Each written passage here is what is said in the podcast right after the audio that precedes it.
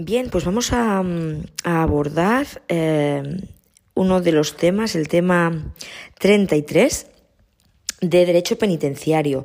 Esto forma parte del temario común, eh, apartado B, Penología y Derecho Penitenciario. Este tema 33 trata el régimen disciplinario, su ámbito de aplicación y principios, faltas disciplinarias, sanciones y su determinación. Para comenzar, eh, hacer mención a la regulación del régimen disciplinario. Eh, lo encontramos en los artículos del 41 al, al 46 de la LOGP, en los artículos del 231 al 264 del reglamento, ah, también en los artículos 108 a 111 y 124, párrafo primero del reglamento del 81 y los artículos 25 a 31 de la Ley 40 barra 2015 de 1 de octubre del régimen jurídico del sector público. Vamos a hacer un breve esquema del articulado del reglamento penitenciario de 1996 que trata sobre la regulación del régimen disciplinario de los artículos 231 a 264. 231 régimen disciplinario, 232 potestad disciplinaria, 233 correlación, 234 graduación, 235 repetición, 236 concurso, 237 infracción continuada, 238 depósito, 239 reparación, 240 procedimiento, 241 información previa, 242 instructor, 243 medidas cautelares, 244 tramitación, 245 propuesta, 246 resolución, 247 acuerdo sancionador, 248 notificación, 249 recursos, 250 anotación, 251 procedimiento abreviado. 252 efectos de los acuerdos, 253 aislamiento, 254 cumplimiento, 255 suspensión, 256 reducción, 257 abono, 258 prescripción, 259 cancelación, 261 reducción, 262 efectos, 263 recompensas y 264 concesión. Y ahora sí vamos a abordar el punto número uno del tema, el régimen disciplinario, principios generales y ámbitos de aplicación. En primer lugar, hablar de su concepto. Es un conjunto de normas. El régimen disciplinario es un conjunto de normas básicas que regulan las conductas tipificadas como faltas administrativas y que persiguen garantizar la seguridad y conseguir una convivencia ordenada en el centro penitenciario. Su no cumplimiento implica, salvo excepciones, la imposición de una sanción disciplinaria. En cuanto a su fundamento y ámbito de aplicación, la doctrina admite la existencia de un régimen disciplinario especial penitenciario y la potestad disciplinaria en un órgano no jurisdiccional, sino administrativo, como es la comisión disciplinaria. Esto lo podemos ver en la sentencia del Tribunal Constitucional 74-1985 de 18 de junio. Vamos ahora a ver el ámbito de aplicación personal. El artículo 41 de la LOGP que lleva por nombre régimen, eh, no, el artículo 41 de la LOGP nos dice que el régimen disciplinario se dirigirá a garantizar la seguridad y a conseguir una convivencia ordenada. Por otro lado, el artículo 231 del Reglamento Penitenciario de 1996 nos habla del fundamento y ámbito de aplicación y nos dice en su punto número uno que el régimen disciplinario de los reclusos estará dirigido a garantizar la seguridad y el buen orden regimental, a conseguir una convivencia ordenada, de manera que se estimule el sentido de responsabilidad y la capacidad de autocontrol como presupuestos necesarios para la realización de los fines de la actividad penitenciaria.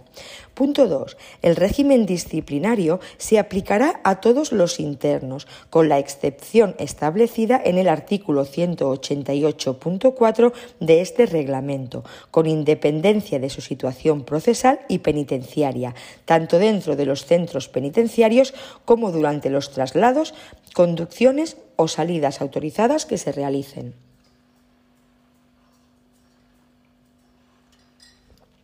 Con algunas excepciones que son las mencionadas en el artículo 188.4 que nos dice que los internos de hospitales psiquiátricos penitenciarios están excluidos del régimen disciplinario, artículo 188.4, psiquiátricos excluidos del régimen disciplinario, y artículos 254.2 y 254.3 respecto a la sanción de aislamiento, que nos dice que eh, los enfermos se suspenderá o aplazará la efectividad de la sanción que consista en internamiento en celda de aislamiento hasta que el interno sea dado de alta o el correspondiente órgano colegiado lo estime oportuno respectivamente.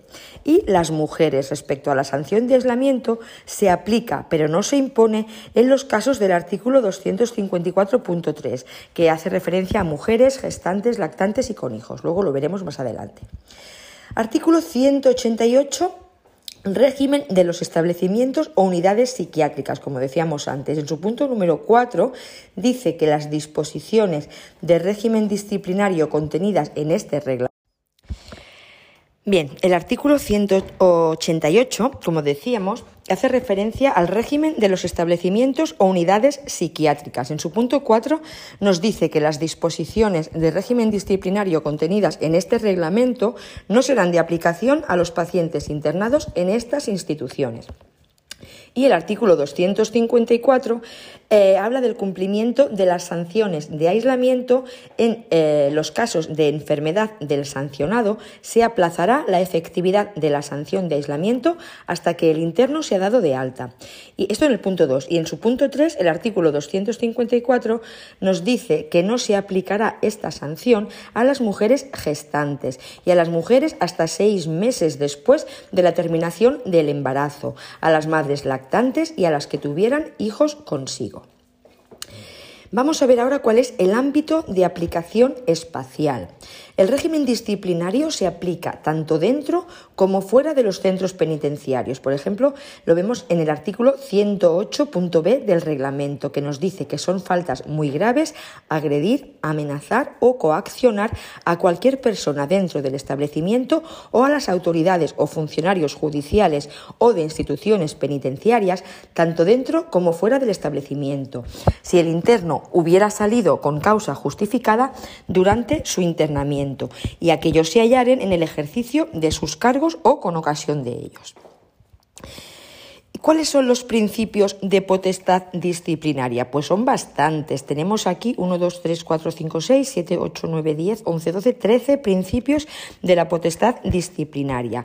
Legalidad, culpabilidad, necesidad, subsidiariedad, proporcionalidad, oportunidad, probanza, audiencia, tipicidad, constitucionales, non bis in idem y retroactividad y otros principios, según el artículo 24 de la Constitución española. El principio de legalidad eh, lo encontramos en, los artículos 25.1 de la Constitución, el artículo 42 de la LOGP, el artículo 27 de la Ley de Régimen Jurídico de Administraciones Públicas y el artículo 25 de la Ley de Régimen Jurídico del Sector Público. Los internos no serán sancionados disciplinariamente, salvo en los casos establecidos en el reglamento y con las sanciones previstas por la ley se prohíbe la aplicación analógica. Vamos a ver esto más detenidamente. Nos vamos a ir al artículo 25 de la LRJSP, la Ley de Régimen Jurídico de Administraciones Públicas, que se llama asimismo principio de legalidad. El artículo 25 de la Ley del Régimen Jurídico de, eh, del Sector Público, es la Ley del Régimen Jurídico del Sector Público, principio de legalidad. Punto 1.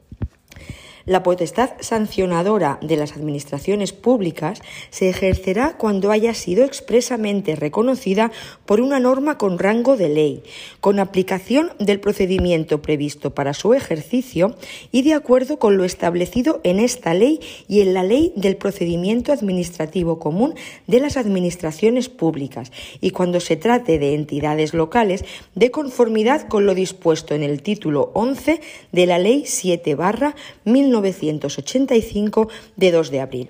Punto 2. En el ejercicio de la potestad sancionadora corresponde a los órganos administrativos que la tengan expresamente atribuida por disposición con rango legal o reglamentario.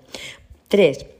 Las disposiciones de este capítulo serán extensivas al ejercicio por las administraciones públicas de su potestad disciplinaria respecto del personal a su servicio, cualquiera que sea la naturaleza jurídica de la relación de empleo.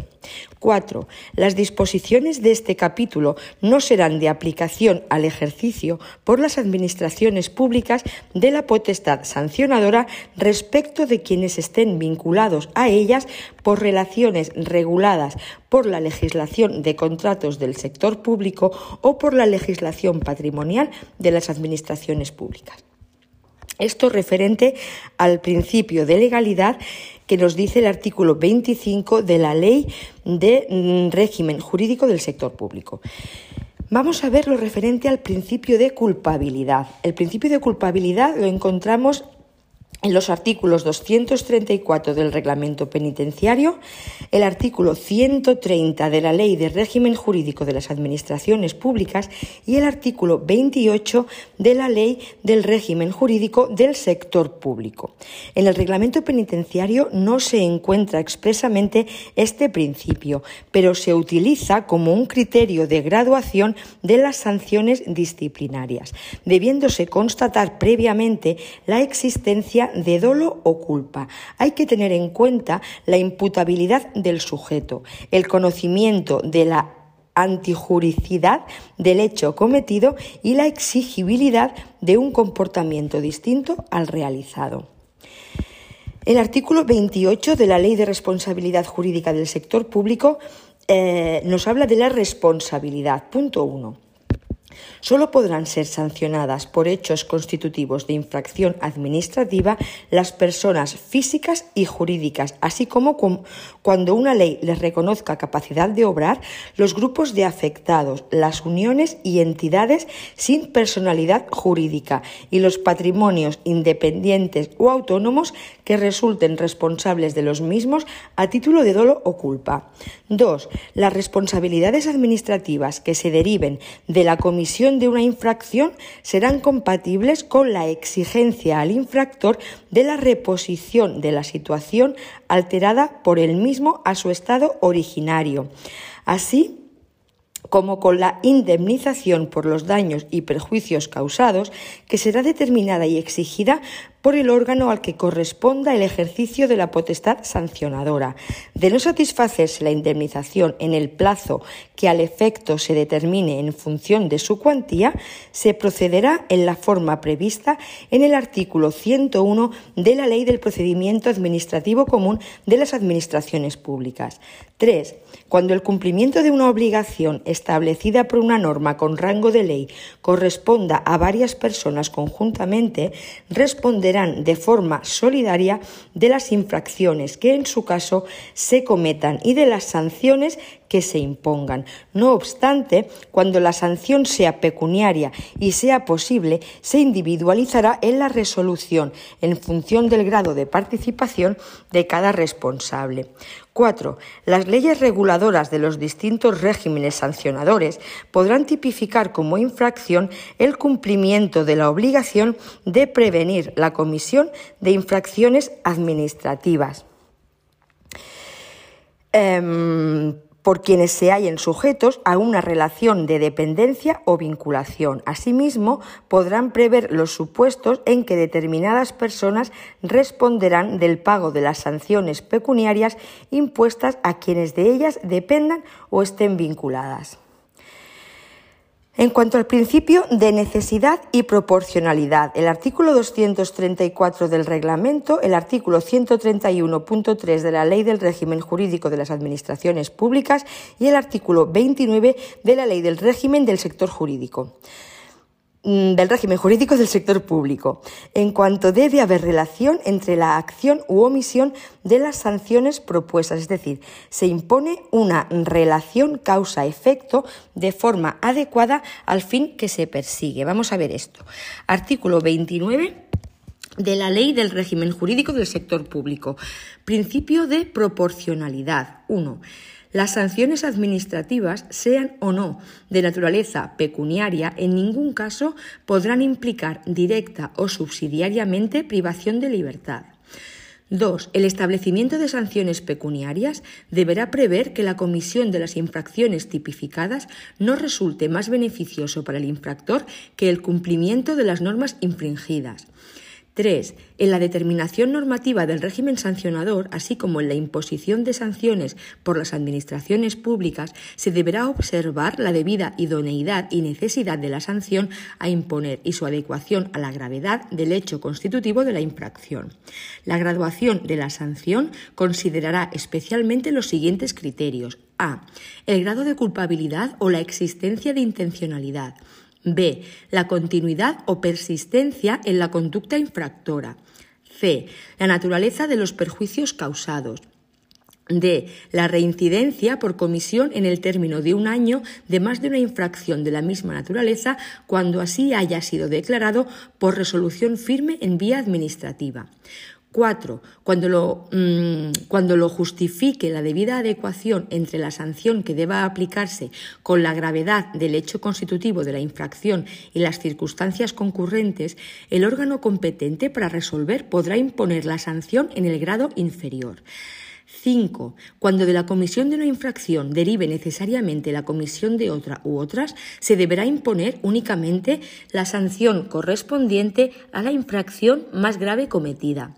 6. Será sancionable como infracción continuada la realización de una pluralidad de acciones u omisiones que infrinjan el mismo o semejantes preceptos administrativos en ejecución de un plan preconcebido o aprovechando idéntica ocasión oración.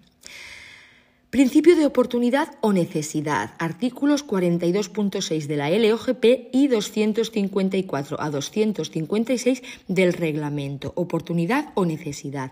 El reglamento permite aplazamientos, reducción de sanciones e incluso revocaciones o suspensiones de su efectividad por decisión del órgano colegiado o a propuesta del equipo técnico, por motivos médicos o cuando se advierta que hubo error, es decir, la flexibilización de la aplicación de la norma. Principio non bis in idem, artículo 25.1 de la Constitución, artículo 232.4 del Reglamento, 31 de la, R, de la LRJSP, Ley del Régimen Jurídico del Sector Público, y 133 de la Ley del Régimen Jurídico de las Administraciones Públicas. El principio impide que puedan sancionarse doblemente por unos mismos hechos, ya sean de igual o distinto orden, dos penas o una pena y una sanción administrativa. Veamos lo que dice literalmente el artículo 31 de la Ley del Régimen Jurídico del Sector Público. En cuanto a la concurrencia de sanciones. 1. No podrán sancionarse los hechos que lo hayan sido penal o administrativamente en los casos en que se aprecie identidad del sujeto, hecho y fundamento. 2. Cuando un órgano de la Unión Europea hubiera impuesto una sanción por los mismos hechos y siempre que no concurra la identidad del sujeto y fundamento, el órgano competente para resolver deberá tenerla en cuenta a efectos de graduar la que en su caso deba imponer, pudiendo minorarla sin perjuicio de declarar la comisión de la infracción. En el ámbito penitenciario, el Tribunal Constitucional solo es admitida la doble sanción cuando existan fundamentos diferentes, es decir, restablecer el buen orden penitenciario y sancionar una conducta para mantener la justicia en el orden penal. Bien, en cuanto al principio de, de tipicidad, artículos 232.3 del reglamento y 27 de la LRJSP, la Ley del Régimen Jurídico de los Servicios Públicos. Únicamente son sanciones las tipificadas en la ley el reglamento penitenciario prohíbe la aplicación analógica de las normas. Veamos lo que nos dice el artículo 27 de la Ley del Régimen Jurídico de los Servicios Públicos. Principio de tipicidad. 1. Solo constituyen infracciones administrativas las vulneraciones del ordenamiento jurídico previstas como tales infracciones por una ley, sin perjuicio de lo dispuesto para la Administración local en el título 11 de la Ley 7 1985 de 2 de abril. Las infracciones administrativas se clasificarán por la ley en leves, graves y muy graves. Dos, únicamente, punto dos, únicamente por la Comisión de Infracciones Administrativas podrán imponerse sanciones que en todo caso estarán delimitadas por la ley. Punto 3.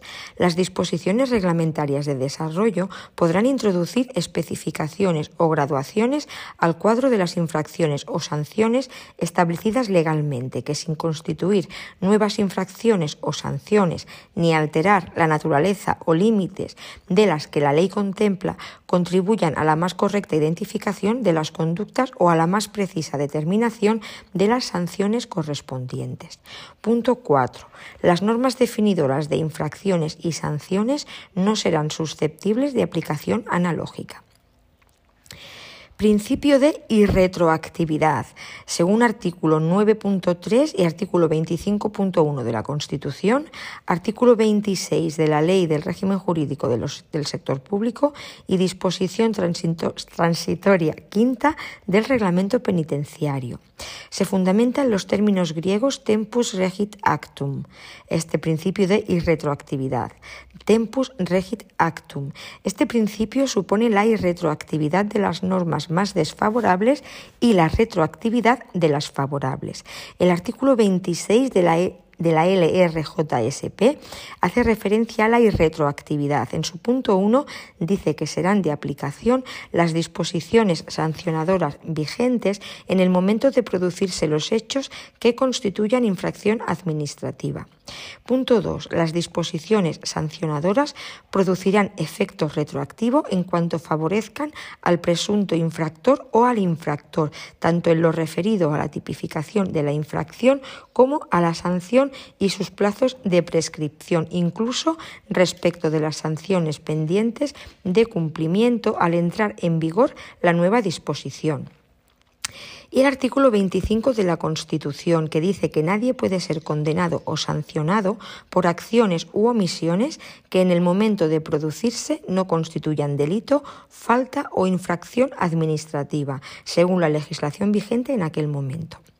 Otros principios son los principios recogidos en el artículo 24 de la Constitución, como son el derecho a obtener la tutela efectiva de los jueces y tribunales, el derecho a la defensa y asistencia letrada, derecho a ser informado de la acusación formulada contra ellos, derecho a no declarar contra sí mismo ni confesarse culpables en el ejercicio de sus derechos e intereses legítimos sin que en ningún caso pueda producirse indefensión y derecho a la presunción de inocencia. Pues bien, llegamos al punto 2 del tema clasificación de las faltas y determinación de las sanciones. En cuanto a la clasificación de las faltas, hacemos referencia al artículo 42 de la LOGP, que nos dice que las infracciones disciplinarias se clasificarán en faltas muy graves, faltas graves y faltas leves. El punto número 2 de este artículo 42 hace referencia a las sanciones. Dice en el apartado A, aislamiento en celda, que no podrá exceder de 14 días. Aislamiento de hasta 7 fines de semana en su apartado B.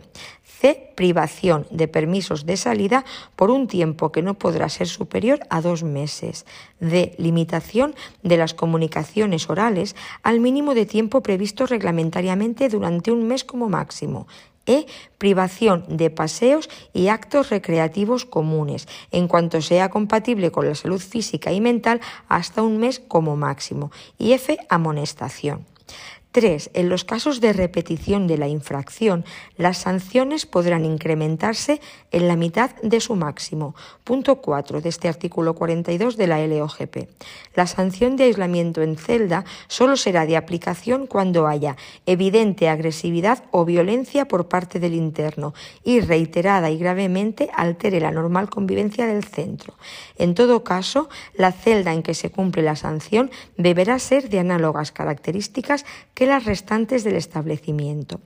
5. Al culpable de dos o más faltas se le impondrán las sanciones correspondientes a todas ellas, para su cumplimiento simultáneo si fuera posible, y si no, y no siéndolo, se cumplirán por orden de su respectiva gravedad, pero el máximo de su cumplimiento no podrá exceder nunca del triplo del tiempo correspondiente a la más grave, ni de 42 días consecutivos en caso de aislamiento en celda.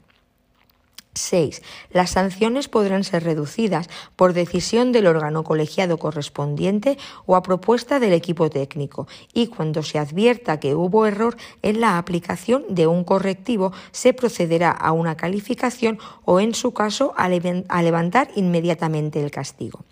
Artículo 43 de la LOGP. La sanción de aislamiento se cumplirá 1. Con informe del médico, con vigilancia diaria mientras permanezca en esta situación, informando al director del estado de salud física y mental y, en su caso, sobre la necesidad de suspender o modificar la sanción impuesta. Punto 2. En los casos de enfermedad del sancionado y siempre que las circunstancias lo aconsejen, se suspenderá la efectividad de la sanción que consista en internamiento en celda de aislamiento hasta que el interno sea dado de alta o el correspondiente órgano colegiado lo estime oportuno respectivamente. 3. No se aplicará esta sanción a las mujeres gestantes, las madres lactantes, hasta seis meses después del embarazo y las que tuvieren hijos consigo. Esto lo vemos también en el artículo 38. Punto 4 de este artículo 43 de la LOGP. Estamos ahí, ¿no? El aislamiento se cumplirá en el compartimento que habitualmente ocupe el interno y en los supuestos de que lo comparta con otros o por su propia seguridad o por el buen orden del establecimiento, pasará a uno individual de semejantes medidas y condiciones. Reglamento de 1981.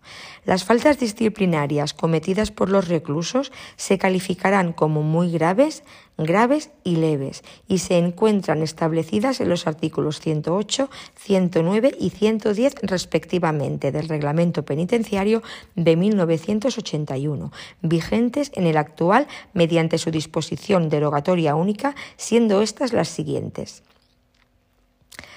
Faltas muy graves. Artículo 108 del Reglamento Penitenciario del 81. A. Participar en motines, plantes o desórdenes colectivos o instigar a los mismos si estos se hubieran producido, es decir, delito de desórdenes públicos. B agredir, amenazar o coaccionar a cualquier persona dentro del establecimiento o a las autoridades o funcionarios judiciales o de instituciones penitenciarias, tanto dentro como fuera del establecimiento, si el, interno hubiera sido con causa justificada durante su internamiento y aquellos se hallaren en el ejercicio de sus cargos o con ocasión de ellos. C. Agredir o hacer objeto de coacción grave a otros internos, es decir, lesión y coacción acción. D. La resistencia activa y grave al cumplimiento de las órdenes recibidas de autoridad o funcionario en el ejercicio legítimo de sus atribuciones, es decir, desobediencia a la autoridad. E. Intentar facilitar o consumar la, la evasión, es decir, quebrantamiento de condena o evasión. F. Inutilizar deliberadamente las dependencias o materiales o efectos del establecimiento o las pertenencias de otras personas causando daños de elevada cuantía, es decir, daños. G. La sustracción de materiales o efectos del establecimiento o de las pertenencias de otras, de otras personas, lo que viene siendo hurto. H. La divulgación de noticias o datos falsos con la intención de menoscabar la seguridad del establecimiento. Y atentar contra la decencia pública con actos de grave escándalo y trascendencia. Esto es una falta. Estas son las faltas muy graves del artículo 108 de la A a la I. Ahora vamos a ver las faltas graves que se regulan en el artículo 109 del reglamento del 81. A. Calumniar, injuriar, insultar y faltar gravemente al respeto y consideración debidos a las no, calumniar, injuriar, insultar y faltar gravemente al respeto y consideración debidos a las autoridades, funcionarios y personas del apartado B del artículo 108, en las circunstancias y lugares que en el mismo se expresan. B. Desobedecer las órdenes recibidas de autoridades o funcionarios en el ejercicio legítimo de sus atribuciones o resistirse pasivamente a cumplirlas. C instigar a otros, a otros reclusos a motines, plantes o desórdenes colectivos, sin conseguir ser secundados por estos. D. Insultar a otros reclusos o maltratarles de obra. E inutilizar deliberadamente las dependencias o materiales o efectos del establecimiento o las pertenencias de otras personas, causando daños de escasa cuantía, así como causar en los mismos mm, como causar en los mismos bienes daños graves por negligencia temeraria. F. Introducir, hacer salir o poseer en el establecimiento objetos que se hallaren prohibidos por las normas de régimen interior. G. Organizar o participar en juegos de suerte, envite o azar que no se hallaren permitidos en el establecimiento.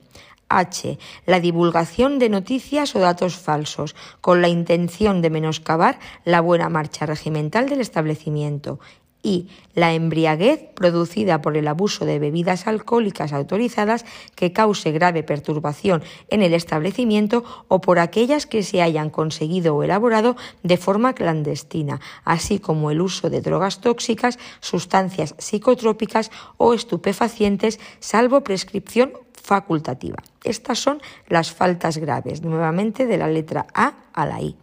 Y en cuanto a las faltas leves, las vemos en el artículo 110 del reglamento del 81 y son a. Faltar levemente a la consideración debida a las autoridades, funcionarios y personas del apartado B del artículo 108 en las circunstancias y lugares que en el mismo se expresan. B. La desobediencia de las órdenes recibidas de los funcionarios de instituciones penitenciarias en el ejercicio legítimo de sus atribuciones que no causen alteración de la vida regimental y de la ordenada convivencia. C. Formular reclamaciones sin hacer uso de los cauces establecidos reglamentariamente. D. Hacer uso abusivo y perjudicial de objetos no prohibidos por las normas de régimen interior. E. Causar daños graves en las dependencias materiales o efectos del establecimiento o en las pertenencias de otras personas por, por falta de diligencia o cuidado. F. Cualquier otra acción u omisión que implique incumplimiento de los deberes y obligaciones del interno, produzca alteración en la vida regimental y en la ordenada convivencia, y no esté comprendida en los supuestos de los artículos 108 y 109, ni en los apartados anteriores de este artículo. Y en cuanto a, la determinación de las sanciones, apartado 2 del punto 2 del tema, el artículo 111 del reglamento penitenciario nos dice que, por razón de las faltas cometidas, podrán ser impuestos los correctivos siguientes. A aislamiento en celda que no podrá exceder de 14 días. Este correctivo solo será de aplicación en los casos en que se ponga de manifiesto una evidente agresividad o violencia por parte del interno, o bien cuando éste altere reiterada y gravemente la normal convivencia en el centro. En todo caso, la celda en que se cumpla la sanción deberá ser de análogas características a las restantes del establecimiento. B. Aislamiento de hasta siete fines de semana desde las 16 horas del sábado hasta las 8 del lunes siguiente. C. Privación de permisos de salida por tiempo no superior a dos meses.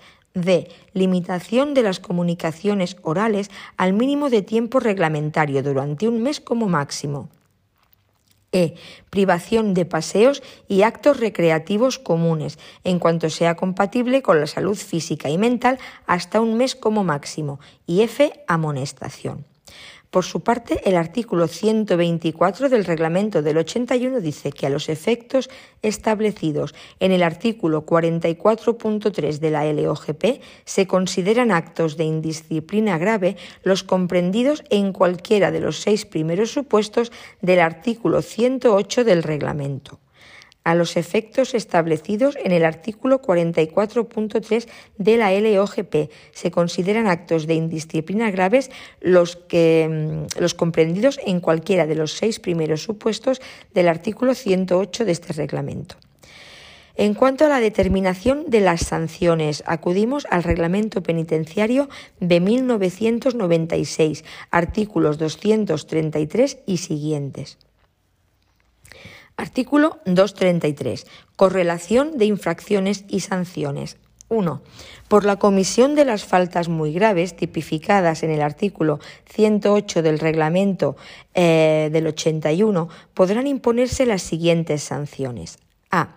Sanción de aislamiento en celda de 6 a 14 días de duración, siempre que se haya manifestado una evidente agresividad o violencia por parte del interno o cuando éste reiterada y gravemente altere la normal convivencia del centro. Sanción de aislamiento en celda de 6 a 14 días de duración siempre que se haya manifestado una evidente agresividad o violencia por parte del interno o cuando éste, reiterada y gravemente, altere la normal convivencia del centro. B. Sanción de aislamiento de hasta siete fines de semana. 2. Por la comisión de las faltas graves tipificadas en el artículo 109 del reglamento del 81 podrán imponerse las siguientes sanciones. A.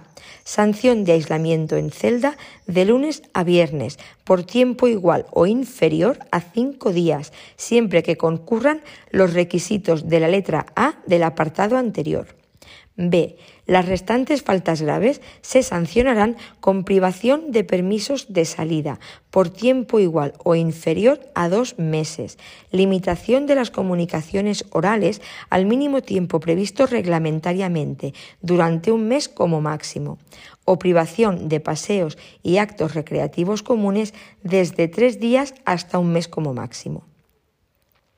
3. Las faltas leves tipificadas en el artículo 110 del reglamento penitenciario aprobado por el, bueno, del 81, las faltas leves tipificadas en el artículo 110 del reglamento del 81 solo podrán corregirse con privación de paseos y actos recreativos comunes de hasta tres días de duración y con amonestación.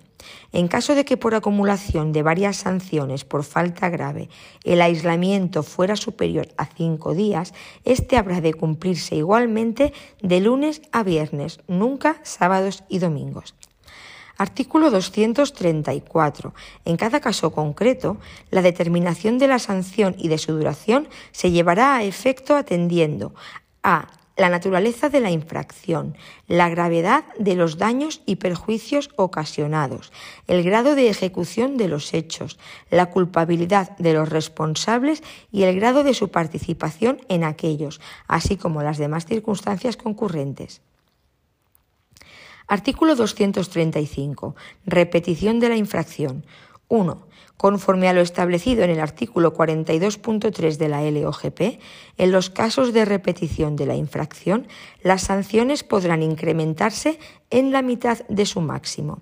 2. A tales efectos, habrá repetición de la infracción cuando al interno responsable de la falta disciplinaria se le hubiese impuesto con anterioridad otra u otras sanciones firmes por infracciones graves o muy graves y las correspondientes anotaciones en su expediente no hubiesen sido canceladas.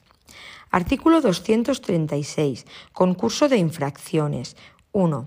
Al culpable de dos o más faltas enjuiciadas en el mismo expediente se le impondrán las sanciones correspondientes a todas ellas para su cumplimiento simultáneo si fuera posible y no siéndolo se cumplirán por el orden de su respectiva gravedad o duración, es decir, un concurso real.